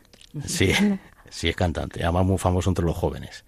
Se llama Pole y es eh, una especie de música pop y música urbana, le llaman la nueva ola, y no sé qué, y eso son, son canciones de amor, algunas de, de, así de cachondeo y tal, eso, pero que sobre todo canciones de, de amor, lo que tiene dentro él, y eso. Él ha, ha estado en cosas de estas. A lo de Serbia, cuando tuvimos que salir por patas, él tenía 17 años y se quiso venir, yo dije, vale, y le hicimos un documento, eh, mi mujer y yo, como que la autorizábamos, como al ser menor de edad, de que estaba viajando haciendo turismo por Europa, y le dimos instrucciones, y tenemos que dispersarnos por lo que sea, tienes que ir a tal o a cual aeropuerto, ponerte en contacto con mamá y, te, te, saca un billete para, para volver. Pero vamos, que pudimos, pudimos volver con, con el furgón pero él ha estado, ha estado también en Tánger, en los barrios chungos, estuvo, estuvo con, con su hermano mayor, se fueron, se fueron los dos solos y un, y un matrimonio catalán que él es periodista, periodista católico, se llama Jorge Martín Lucena, Lucena se llama, le conocen, y eso que, que querían entrevistar a Monseñor Agrelo y ver la, la situación esta de, de allí, y eso, pues allí estuvo en barrios chunguísimos, con casas infames, infames, hechas polvo de ahí con 70, 80 personas dentro, de chavales africanos, muchísimos, prácticamente niños de 13, 14, 16 años, 17 años, y eso, bueno. Y eso, ya él, él, él está en, bueno, en eso. Ya me he perdido, ¿eh? me he ido por los cerros de Úbeda y no sé de ni de qué estábamos, hablando. No, que estábamos hablando, eh, estás hablando de todos los regalos que... Ah, sí, bueno, pues esto, pues hemos, yo por ejemplo hemos vivido de yonkis con versos, eh, hace poco sacó una editorial en la que estoy colaborando, una, una editorial que lleva cuatro libros nada más eh, sacado. Una editorial se llama Anawin, Anawin, Los pobres de Yahvé. Y eso, eh, un libro de un eh, Pedro Miguel, es un toxicómano que se convirtió, murió en el año 97 se llama Diario de una conversión y lo hemos subtitulado nosotros de la, de la heroína a la intimidad con Dios. Bueno, pues fue una, fue una experiencia mística de, de, este hombre. Le encontraron después de muerto un diario un diario de nada, de los tres o cuatro últimos años de, de su vida. Pues ese hombre, por ejemplo, pues nosotros era un hermano y amigo nuestro, o, uno, por ejemplo, que es el Chiqui, que era un famoso, famoso por su maldad, por su maldad. Y la, y la conversión fulgurante que tuvo ese tío, que iban eh, ateos, fueron a, al funeral, ¿sabes? Diciendo que ahí algo había pasado, que eso no tenía sentido Sea, cómo convertirse en una persona bondadosa, delicadamente bondadosa, un tío que, que tenía fama en el mundillo. Y en el mundillo de los yonkis hay mucha gente muy noble, atrapada por, por esto, que sobre todo en aquel tiempo de la heroína, eso, pero que luego acercarte a ellos, pues como muy noble, gente que había atracado y robado y no sé cuánto, pues estaban enganchados hasta las orejas. Pero, pero entre ellos tenía fama de maldad, y era, era, y era, era de eso. Y así hemos vivido unos cuantos. El José Carlos el Loco, un personaje indescriptible que murió en la Casa de las Misioneras de la Caridad hace muchos años, y ese pues ofreciendo su, su vida y sus dolores por sus compañeros y eso, era indescriptible. Las anécdotas con ese hombre. Lo que veremos en el cielo, que no tenemos ni idea en la tierra, mucho lo del mal, y aquí está saliendo todo el bien que hay en medio de todo ese mal. Qué maravilla de luz y de semillas y de, y de granos de mostaza, qué maravilla. Sí lo hay, sí lo hay. Sí lo hay. En medio está por muchas cosas ocultas y, y yo qué sé, pero vamos, que, que sí lo hay. Muchas gracias, Gerardo, muchas gracias. Gerardo López Laguna, ¿cuándo vuelves a este programa a contarnos más cosas? Esperemos que muy pronto. Muchísimas gracias. Vosotros queráis y ya está. Si cuando hay algo que contar. Seguro que hay. Bueno, cada día hay cosas que contar. Me dijo Lucía, la, la, la, mujer de mi hijo que no importaba que lo dijera al final, lo que te dije que, que no eso. Ellos viven en la Cañada Real. Tienen más de 40 personas acogidas. Viven allí, viven ahí, tienen ahí, es un montaje, una especie de, una de las parcelas de allí, una especie de campamento raro de casas, caravanas. Eh, ¿Y qué gente vive allí, Gerardo? Pues hay familias, hay gente sola, hay gente, algunos eh, que tienen problemas de, de aquí, de, del coco, eh, gente que estaba en la calle, eh, tienen, tienen de, de, todas partes. Tienen de España, de Latinoamérica tienen varios, de Venezuela, de, Perú, de, Marruecos, varios africanos, bastantes africanos, familias sobre todo latinas, eh, se han quedado pues eso en la calle y eso, eso, eso llevan ya pues, tres años. Se hizo, se hizo una casa con palés de madera y otra familia enfrente otra. Y aquello es, es, un, es un mundo. La pequeñita, la mayor, que tiene dos años y pico. ¿Tiene niños? Dos niñas. Dos tiene, niñas. Sí, la otra tiene cinco meses y la otra tiene dos años y pico y es, es tremenda. O sea, es, claro, allí. Lo que están aprendiendo la, la reina, la reina del mambo. O sea, mira, tú la ves, eh, se encharcaron hace poco con la, con la, con la Dana y eso una especie de, lo grabaron y era es que te reías, no podías dejar de reír. metiéndose con unas botas de agua, arrastrando un cubo más grande que ella y con un, con un, con un chubajero, un, ser minúsculo en medio del charco, ahí detrás de su padre, o dándole leña para una estufa de leña y cosas de estas. Y eso. Bueno, pues eso. Pues eso es también eh, para nosotros testimonial y mucho él cuando se convirtió dijo, yo quiero ser pobre entre los pobres. Y, y al final Dios se lo ha regalado. Y, y bueno, y en, ese, y en eso estamos. Gerardo, muchísimas gracias. Gracias a vosotros. Nos has hecho a todos mejores hoy. bueno, y, y míranos la cara. El caso curioso hablando, míranos la cara y la expresión. No, quiero agradecer también al padre Miguel Márquez, que ha sido el promotor de la causa. Miguel lo conozco desde hace más de 30 años. A más de 30 años. Él, cuando estuve, uno de los libros míos fue escrito muchos años después, eh, se llama Dios en Sarajevo, y es sobre aquella historia, eso, y él me hizo un epílogo, está, fue el padre Miguel Márquez, sí, y es eh, un personaje también, un personaje muy, muy querido por, por, por, por mi mujer y por, por mí, mucho, mucho. Muchísimas gracias, Gerardo López Laguna, por haber estado esta noche con nosotros. Bueno, gracias a vosotros y a todos. Y hasta muy pronto.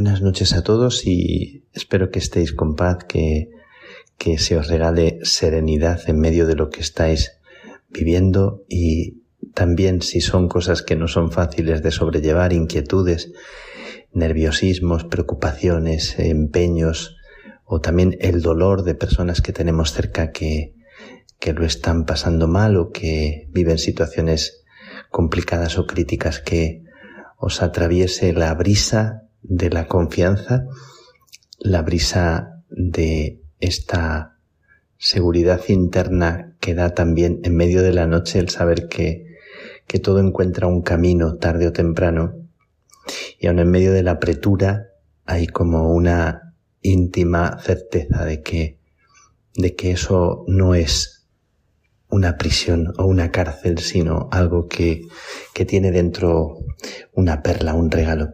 Me encuentro aquí en, en la India todavía, acompañando a los hermanos, dialogando, escuchando, alentando, bendiciendo y discerniendo, eh, tratando de, de pedir luz, pedirla para mí, pedirla para ellos, pedirla para cada uno en este camino en el que queremos andar en verdad. Estamos todo el tiempo compartiendo y también sorprendiéndome. Y os quiero hablar de, os quiero hablar hoy, compartir con los que están escuchando sobre algo que tiene que ver con, con la oración, con la mirada, con la bendición, con la simple vida de las personas que, que son así, personas aparentemente anónimas con vidas tan, tan simples, tan sencillas y, y tan llenas de riqueza, porque cada uno es único, irrepetible y, y precioso a los ojos de Dios. Acabo de leer algo de Monseñor Agrelo, donde habla que en el comentario de, del domingo próximo dice que algún día se nos abrirán los ojos y comprenderemos hasta qué punto hemos sido amados. Me gusta siempre mucho como Monseñor Agrelo habla de, de esto, de la, de la sorpresa del amor y de, del regalo del amor que se nos hace a cada uno. Bueno, pues yo tengo que decir que lo que mis ojos están viendo y os comparto estas sorpresas, estos regalos de Dios en, en la sencillez, me tienen con los ojos sumamente abiertos de todo lo que estoy viendo a través del coche cuando vamos y venimos o cuando entramos en un, en un lugar, en una parroquia, en cualquier sitio, las cosas que estoy percibiendo. Lo primero que me sorprende mucho y me sobrecoge y me conmociona es ver la mirada de la gente, los ojos, no solo de la gente que, que veo por la calle, de la cocinera, del cocinero, de los hijos, de, de las personas que trabajan con nosotros, de la gente sencilla por la calle, de cuando si te les quedas mirando, les miras fijamente y les haces un gesto de, de, de respeto, de saludo, las personas se sienten profundamente conmovidas. Me, me encanta, alguna vez lo comenté ya, aquí, me encanta hacer el gesto que ellos hacen de juntar las manos e inclinar la cabeza y ellos sean quienes sean, sean hindúes o sean eh, cristianos o sean de otra religión, aquí toda la gente con suma reverencia te, te responde como con una alegría, es como si fuera un, un tocar el interruptor para que se encienda la luz. Cuando haces eso y, y te ven hacerlo, se, se iluminan cuando miras a los ojos de la gente y mantienes la mirada en tono de respeto. Bueno, pues me gusta mucho la mirada de la gente y me conmueve mucho como esa sencillez, esa fragilidad, esa, esa simplicidad que seguramente cuando conozcas, cuando conoces a cada persona, hay mucha complicación, sufrimientos y tantas cosas, pero me, me, me sobrecoge profundamente de manera que cuando miras a las personas te dan ganas de abrazarlas te dan ganas de, de, de acercarte a ellas y darles como un abrazo, estrecharlas. Aquí en la India cuando se saluda a las personas, a lo mejor a los, a los frailes también no están acostumbrados tanto al, al abrazo, pero a mí me gusta darles un abrazo. Y, y se ve que, que se sienten así como arropados. Y el otro día me pasó también que con una, una religiosa, que siempre hay que saludarlas como con mucho respeto y normalmente así también, juntando las manos o dándole la mano.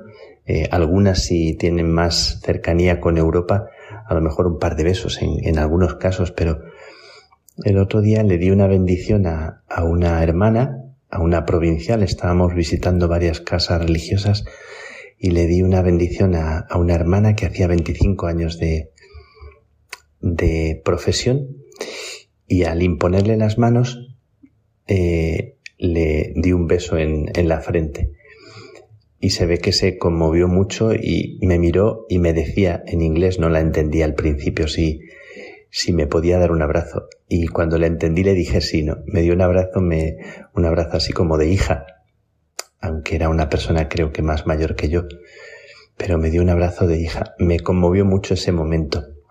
Hay una cosa que me encanta de aquí, de la India, de cualquier persona agradece infinitamente una bendición y a mí me encanta dar bendiciones, poner la mano en la cabeza, una o dos manos en la cabeza y orar un momento en silencio.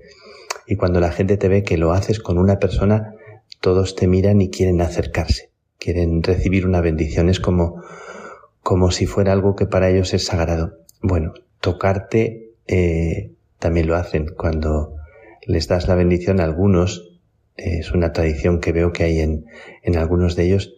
Te tocan también eh, los pies y, y es como tocar tu persona para, para tocar al Dios que habita en ti. Eh, la bendición es, es algo que me acompaña durante estos días de la India. Bendecir, ese gesto que hacía también la Madre Teresa de Calcuta con las personas de una forma tan sencilla. Tocar y al tocar eh, invocar sobre ellos la, la bendición, la luz, la fuerza, me parece algo muy bonito. Y los tocas y al tocar, sean de la casta que sean, sean de la, del extracto social que sean, mmm, sientes como, como que se conmueven por dentro y que agradecen muchísimo, como que es un regalo especial. Bueno, pues quiero, quiero recordar con vosotros esto porque me ha, ha sido como de los regalos en los que al bendecir te sientes tan bendecido por cada persona. Me parece un privilegio. Y es verdad que hay como tanto respeto por cada persona, pero al tocarles es como que eh, se diera como una comunión. Me conmueve mucho ver a la gente rezando. Me, me sobrecoge en iglesias al atardecer a las mujeres rezando, un grupito de mujeres con niños al lado y sentados en el suelo, siempre sentados en el suelo. Eh, cuando rezan es una costumbre cristiana, con el sari se cubren en parte la cabeza y cuando les vas a bendecir también se cubren la cabeza en un gesto muy, muy bonito, me, me sobrecoge ese gesto. He entrado en algunas iglesias, me encanta entrar por detrás, cuando la gente está mirando hacia el sagrario, están allí cantando, rezando, y recogidos en esa actitud, alguien de rodillas, alguien en el suelo, los niños te miran con curiosidad, si bendices a uno se acercan a, a que les bendigas. Me llama mucho la atención esa oración en el suelo, sentados, eh, rezando, repitiendo alguna oración en voz alta y orando juntos, un grupito, un grupito pequeño normalmente. He entrado también en iglesias donde rezaba mucha gente y donde están en esa actitud tan, tan recogida. Bueno, hoy quería recordar ante vosotros esto que me sobrecoge de cada persona, la historia de cada ser humano. Me, me llama mucho la atención. Eh, y quiero también deciros que me parece que, que algo que comento con, con los hermanos, que la belleza de las personas, la belleza de la mirada que que se asoma a los ojos y que, y que por dentro intuyes que hay tanta belleza. Y lo pienso algunas veces porque casi todas las mujeres con el sari se ríen de mí cuando lo digo, parecen princesas. Pero incluso las ancianitas que están arrugadas, que, que en sí diríamos que no son bellas, pero son tan bellas, tan, tan hermosas con el sari, parecen princesas. Se ríen cuando lo digo. Em, y pienso cómo nos mirará Dios si con un sari, que son de colores tan bonitos, tan vivos, con un sari, eh, aun teniendo así como, como la espalda encogida o, o siendo personas que están haciendo oficios tan, tan humildes, tan sencillos o que están vendiendo unas flores en, en la calle. Tantas personas que venden cosas en la calle. El otro día entramos a comprar un helado y había una señora sentada en la escalera, una, una ancianita sentada en las escaleras con algunas flores blancas y me quedé mirándola como sobrecogido. Les pregunté a los hermanos, pero ¿está ahí vendiendo? Sí, vende flores blancas, un, un puñado de flores blancas. Si alguna persona le compra una, pues con eso tal vez tenga para comer algo. Eh, con el sari, con esa, ese porte que les da el colorido del sari tan distintos, tan diferentes, pues te, a mí me resultaría como, como fácil inclinarme ante cada una de ellas y ante cada uno de los hombres que te miran así, con, con ojos serios, como escrutando, como viendo quién eres, ¿no? Cuando les miras y te inclinas o, juntas las manos, eh, te saludan con respeto. Bueno, hoy estoy pensando en esta India que es lugar siempre de espiritualidad, lugar de profundidad, lugar donde yo desearía que mis hermanos fueran hombres de espiritualidad, de oración, de silencio, que contagiaran, lo hacen en una gran medida, servicialidad y que fueran personas que nunca se sintieran por encima de nadie me conmueve mucho ver la, el cariño de la gente y el respeto por, por los sacerdotes y por los hombres y mujeres eh, religiosos. Me, me, conmueve mucho las religiosas que hemos visitado, eh, que viven y hacen eh, trabajos tan, tan bonitos. Hemos visitado una comunidad de carmelitas misioneras que tienen 80 mujeres trabajando, haciendo Mm, de esos motores o resistencias para que eh, los cambios de la luz no afecten a las neveras. Bueno, tienen 80 mujeres que, que hacen eso. Las hemos visto acercarse al trabajo con sus saris y, y realizan actividades tan, tan eh, interesantes, dando trabajo a los demás, cuidando de los demás, con hospitales, con escuelas.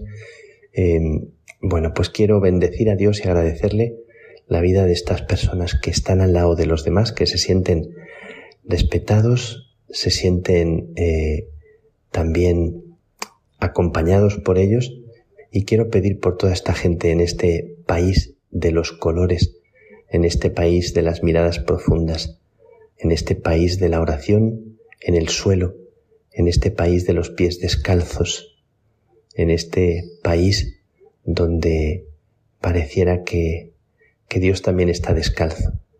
Y termino con un pensamiento que se me ha venido a la mente y al corazón. Cuando veo esas personas con esa mirada, como los estudiantes nuestros, los, los jóvenes que están en formación, que te miran con los ojos tan vivos, tan llenos de frescura, tan llenos de inocencia, eh, me encantaría que conservaran, que conserváramos esa inocencia años después cuando ves a veces también algunas caras un poco cansadas, un poco... Pero eh, se me ha venido a la mente pensar que Dios tiene como esa inocencia, esa sencillez, esa especie de fragilidad que tiene cada mujer, cada hombre de los que estoy viendo estos días, los niños que se nos acercan y te sonríen y te miran con curiosidad.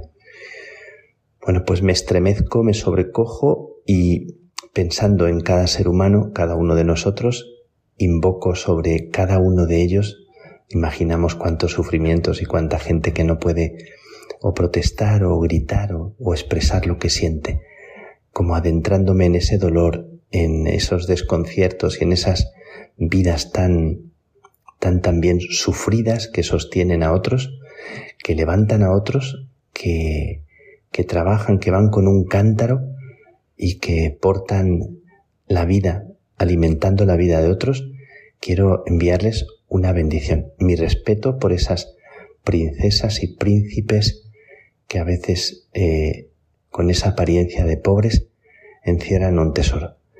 Bueno, pues que Dios os bendiga, eh, que os sintáis príncipes y princesas. Ojalá cada uno de los que me estáis escuchando os sintáis así en este momento y os sintáis abrazados. Algún día se nos abrirán los ojos y descubriremos la belleza que no imaginamos. Que la bendición de Dios Todopoderoso, Padre, Hijo y Espíritu Santo, descienda sobre ti y te acompañe siempre. Déjate bendecir.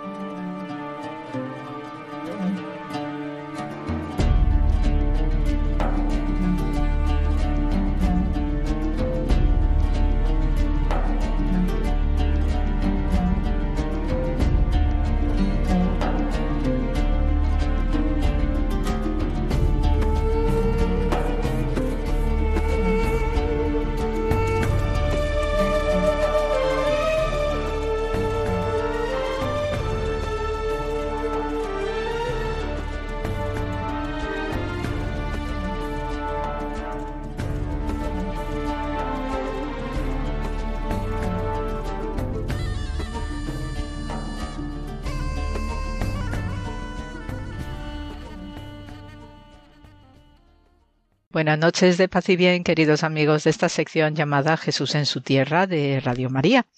Y, bien, pues esta semana me, me he fijado, me he quedado particularmente con el episodio de la sanación de la suegra de Simón Pedro, que estaba en cama con fiebre y enseguida avisaron a Jesús, él se la acercó y tomándola de la mano la levantó. En ese momento se le quitó la fiebre y se puso a servirles. Al atardecer, cuando el sol se ponía, le llevaron a todos los demonios y poseídos del demonio y eh, todo el pueblo se apiñó junto a la puerta, curó a muchos enfermos de diversos males y expulsó a muchos demonios pero no dejó que los demonios hablaran porque sabían quién era él. Eh, este, este pasaje ¿no? del Evangelio de Marcos pues también nos sitúa en este escenario donde los milagros de Jesús van en creciendo, van en aumento, son cada vez más exagerados, más hiperbólicos, porque también es una de las formas ¿no? que tiene Jesús de lanzar esas señales que están diciendo abiertamente a todo el mundo quién es precisamente pues esta caterva de demonios pues también es un indicador de esta potencia no de esta fuerza que tiene Jesús como hijo de Dios y como Mesías que hace que eh, es como si fuera la agitación de todos los malignos del mundo, porque ya ha hecho su manifestación el Mesías de Israel. Y entonces, en este sentido, pues es lógico que todas estas fuerzas malignas pues estén sumamente alborotadas, estén sumamente enfadadas también, porque ahora sí que no tenemos ningún tipo de escapatoria. Y además eh, también se dice expresamente que Jesús no dejó que los demonios hablaran porque sabían quién era él. Entonces este sentimiento no de, del poder, del dominio, la fuerza que viene Jesús trayendo como Mesías, como Hijo de Dios, pues llegaba hasta tal punto que los propios demonios se quedaban mudos. Esto es un detalle muy importante a la hora de entender pues eh, los actos portentosos no que representan los milagros de Jesús, sobre todo en tiempos donde no se esperaban este tipo de actos portentosos. Es decir, sabemos que en la tradición judía y sobre todo en tiempos donde hay una fuerte crisis moral, una fuerte crisis social, crisis en las instituciones por prevaricaciones, etcétera, o gobernantes que no están a la altura de las circunstancias, ¿no? En el plano ético y moral y saber conducir bien a sus eh, ciudadanos, a sus súbditos, eh, sabemos a través de la literatura rabínica y en especialmente eh, especial que hace Maimónides, ¿no? que es ya uno de los grandes sabios de Israel, rabino, que dice expresamente que cuando hay estas circunstancias o estos momentos críticos, Dios no tolera, no permite milagros, porque los milagros que vienen siempre sancionados de lo alto y de hecho también en el judaísmo los milagros son considerados el hijo más precioso de la fe en la tradición de los judíos, de los hijos de Israel. Pues eh, en este sentido Maimónides pues también está describiendo que cuando el pueblo no es merecedor, las naciones y las gentes en general no son merecedoras de los milagros, entonces lo que hace Dios es mandar señales como para ir reeducando a la gente de nuevo que se ha salido del camino. Por eso me parece pues un detalle especial que en Jesús, pues contrario a lo que se espera en ese tiempo tan crítico del siglo I, ¿no? donde la sociedad pues eh, tiene una sensación de fracaso, también tenemos las prevaricaciones del sumo sacerdocio y todo lo que le rodea, tenemos también las prevaricaciones y las mentiras de eh, lo que son los gobernantes romanos, es decir, que hay un sentimiento de decadencia y de impotencia al mismo tiempo que hace que la profecía haya quedado silenciada y también los milagros. Entonces en Jesús es que eh, no solamente es que estamos viendo este espíritu de decadencia y de fracaso, sino que además incrementa el número de milagros y además en unas direcciones absolutamente incluso exageradas. Por ello, pues esta es una de las manifestaciones que suele tener el Mesías en Israel y concentrado especialmente en Jesús, que eh, nos pone en evidencia que el mundo se ha puesto directamente al revés contra pronóstico porque Jesús está realizando estas acciones extraordinarias, que va paralelo también con el hecho de la sanación de la suegra de Pedro, que también es uno de los grandes episodios, no es chiquito pero grande al mismo tiempo, porque nadie sabe quién es esta mujer y obviamente al tener una suegra se entiende que Jesús, digo, perdón, que Pedro está casado, ¿no? Entonces, en este sentido, la sanación, eh, que además es eh, rotundo, es rápido, y después viene este episodio de los tantos demonios que cercaban a Jesús, pues también nos muestra esta dimensión extraordinaria de eh, comportamiento de Jesús, su capacidad de sanación, porque es cogerla de la mano a esta mujer, ella sana inmediatamente y se pone a prepararles comida, ¿no? sé que ofrece en gratitud el alimento porque sabe que ha vivido algo absolutamente extraordinario, repentino, y que entiende que ese a través del alimento pues Jesús también va a recuperar las fuerzas que ha debido perder a la hora de hacer esta sanación porque hay obviamente un desgaste en este tipo de actuaciones. El caso es que a través de la suegra de Pedro, pues también podemos eh, ver cuáles son los códigos morales dentro del judaísmo, porque las suegras, igual que los suegros, los parientes políticos, tienen un nivel extraordinario de respeto y de consideración que eh, se pone al mismo nivel que si fuera padre y madre propios, ¿no? De hecho, eh, está al mismo nivel del mandamiento de honrarás a tu padre y a tu madre, y esto también viene pues a través de lo que es el, exégesis bíblica que pone de ejemplo cómo David en su momento, cuando el rey Shaul le perseguía y quería matarlo, pues David ve una ocasión mientras el rey Shaul estaba durmiendo en una cueva, pues tuvo la ocasión perfecta pues para matar al rey. Y entonces lo que hace es cortarle un trocito de la túnica y se lo queda en la mano. Y ya después, cuando lo ve, pues dice aquí padre tiene este trocito de su vestimenta en mi mano. Y precisamente le llama a Shaul padre. Y entonces este, esta forma de dirigirse al rey pues también le frena, le enternece, porque allí con ese eh, apelativo de padre que David emplea a su suegro, porque se casa precisamente con una de las hijas del rey Shaul, pues eh, es una forma de tratamiento de altísimo respeto y también una manera de aplacar la ira de, eh, del rey Shaul para que no haga ningún tipo de violencia contra David. Y esta fórmula de tratamiento de dirigirse al suegro como padre también forma parte de los códigos de comportamiento, de educación con respecto a los suegros y de hecho no, no, está bien visto, salvo que haya una, digamos, confianza extraordinaria, llamar al suegro y a la suegra con su nombre de pila. Lo habitual es que se utilice el término padre o madre, no, pues aba, Ima, ¿no? de vocabulario arameo, es lo habitual o es la fórmula protocolaria y de cortesía de dirigirte a los suegros. Y si el suegro tiene además eh, un estatus eh, importante dentro de una Bet Midrash, dentro de una yeshiva, se le puede llamar también rabí. O sea que a pesar de la confianza familiar por ser eh, el suegro y la suegra, no se les debe llamar por el nombre de pila, pero sí es correcto y además se aconseja llamarlos así porque también tienen el mismo rango, es un mandamiento importantísimo en paralelo al mandamiento de honrarás a tu padre y a tu madre, también de tener el mismo respeto exquisito acerca de esos parientes políticos. Por eso, cuando la suegra de Pedro enferma, y además debía ser de una manera importante, porque es una señora entrada en años, pues eh, Jesús no tiene ninguna duda y inmediatamente produce la sanación de esta mujer que va al mismo nivel en paralelo con los exorcismos de esos demonios quienes se quedaron mudos.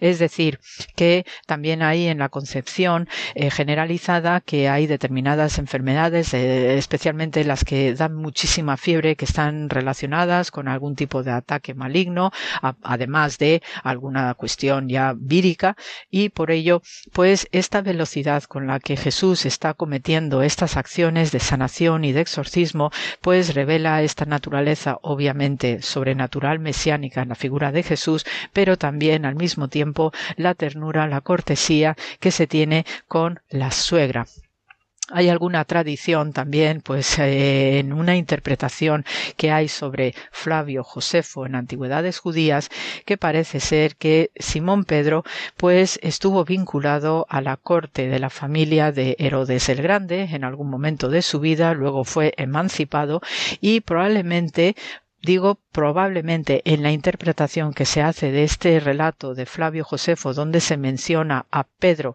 como sirviendo en la casa de Berenique, ¿no? miembro de la familia de Herodes el Grande, parece ser que debió casarse con la hija de esta suegra a la que sana Jesús, que pertenecía a la corte.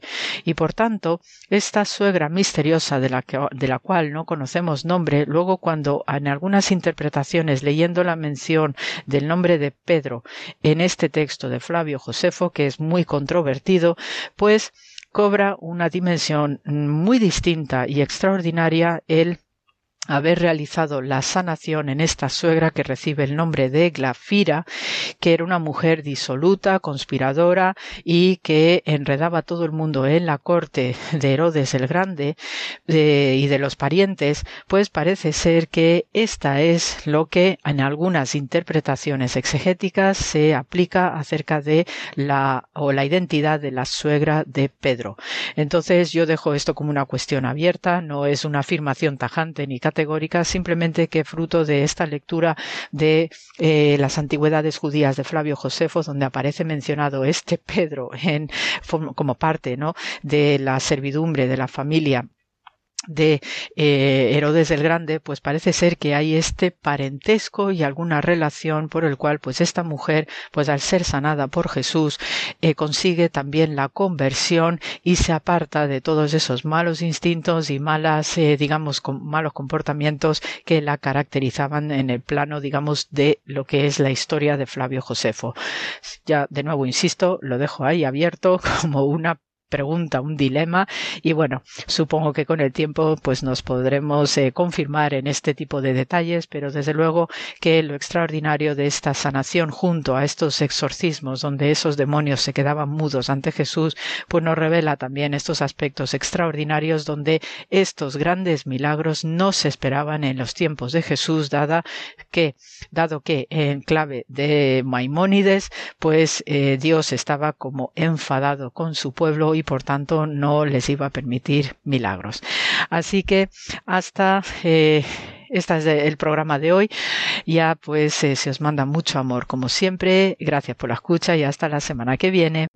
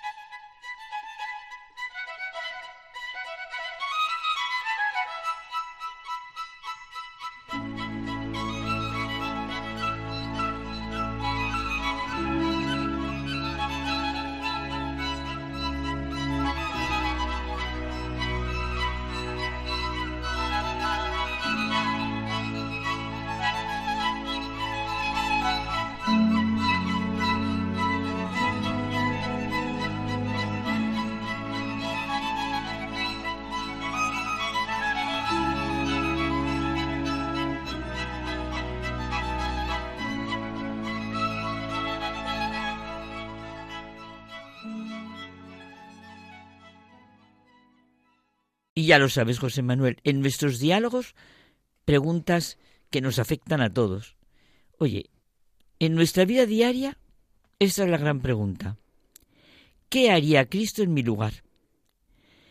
Para Gilbert Cesbrón, que es el que nos lo ha inspirado, esta es la gran pregunta que puede parecer, como dice él, insensata, teórica, abstracta, fuera de lugar, o lo que muchos puedan pensar. Pues él se la plantea en un libro que se llama Soltad a Barrabás, y en el punto concreto que titula El secreto real. Un secreto y una evidencia a la vez. Un secreto real que encierra todo el Evangelio. Sí, sí, todo el Evangelio, la buena noticia, la buena nueva para toda la humanidad. Y la gran pregunta que cada uno de nosotros, antes de tomar una decisión, es que nos preguntemos, ¿qué haría Cristo en mi lugar? Jesucristo, ante Poncio Pilato, se declara rey. Jesucristo, ante la autoridad política. Y Jesucristo le está diciendo claramente que su reino no es de este mundo. No es el reino del poder, del dominio, del dinero, de la tiranía, de la soberbia. Jesús ha creado un concepto absolutamente nuevo de realeza y de reino, y los pone ante Pilato, representante del poder clásico en la tierra. O sea, que tú eres rey. Jesús le contestó, tú lo dices, yo soy rey.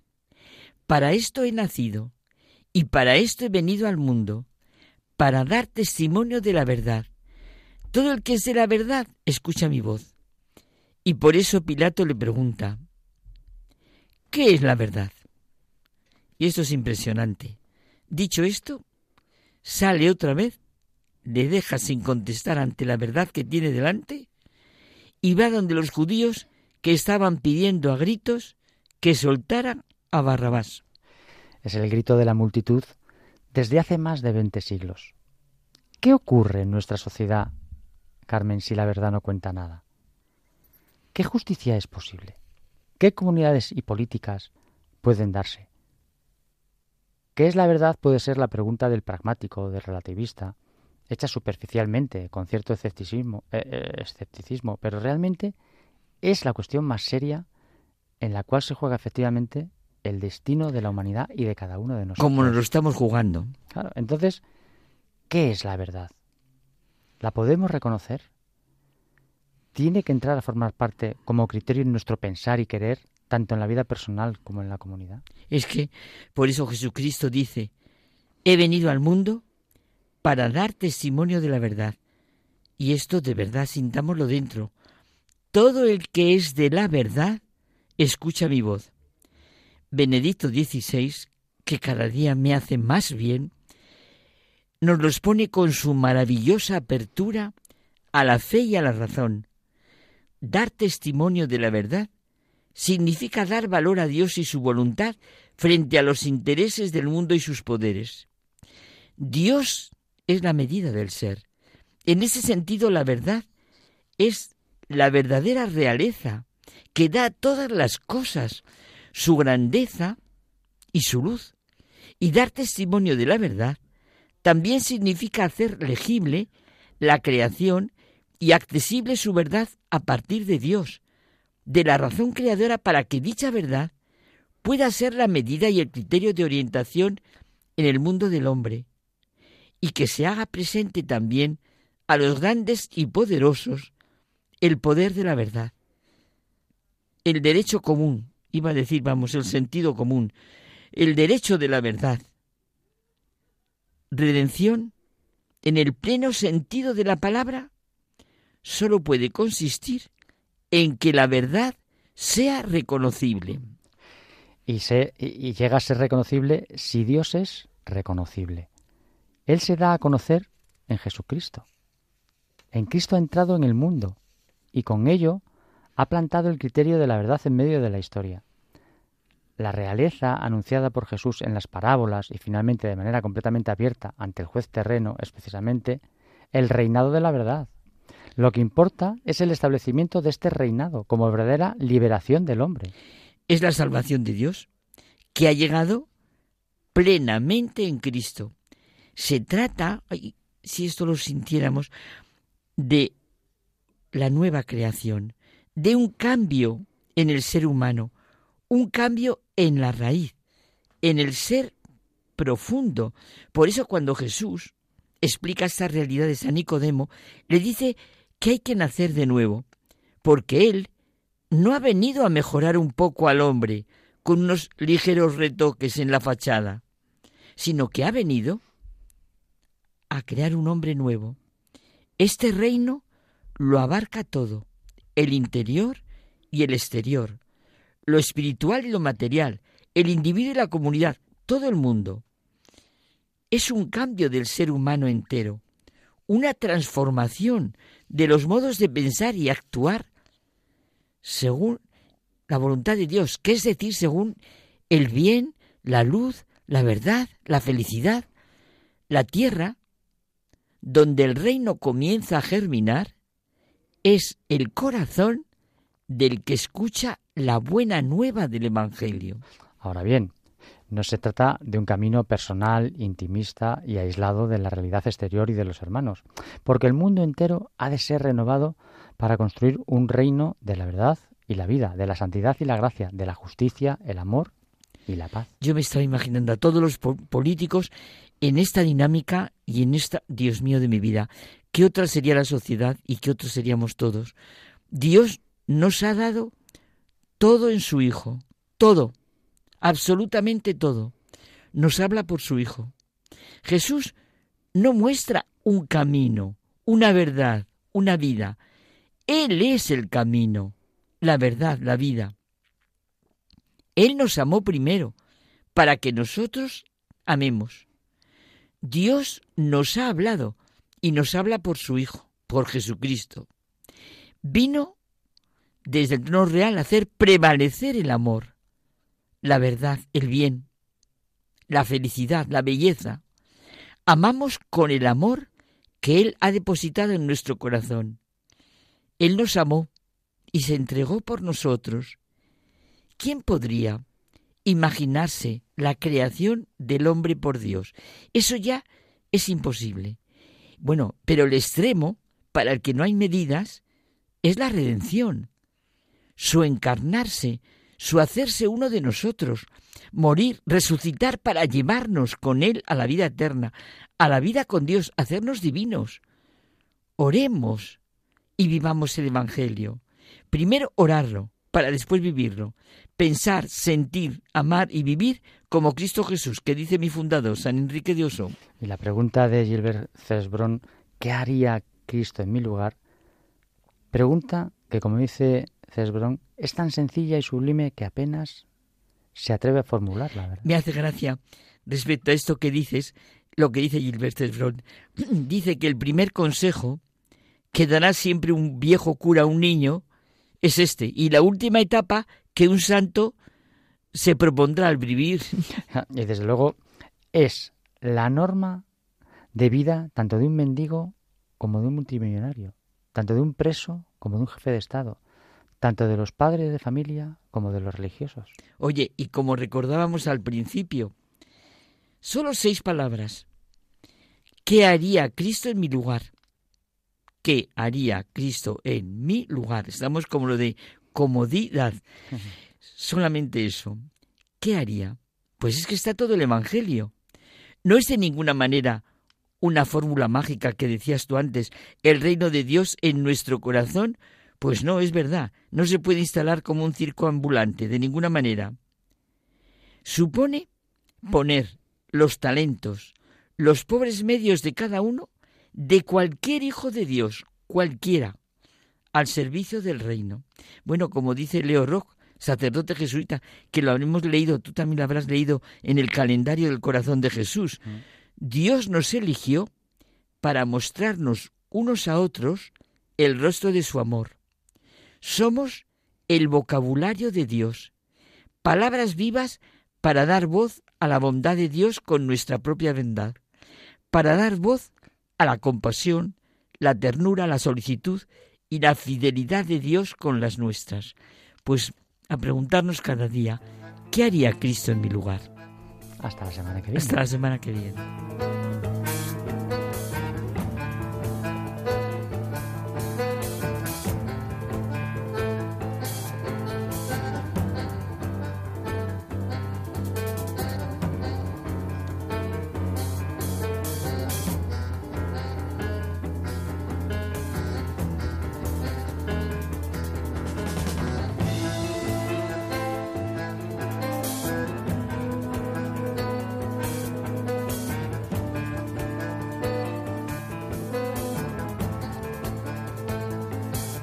Nos despedimos hasta el próximo programa en el que estaremos compartiendo con todos vosotros nuevos e interesantes contenidos. Que tengáis una feliz semana.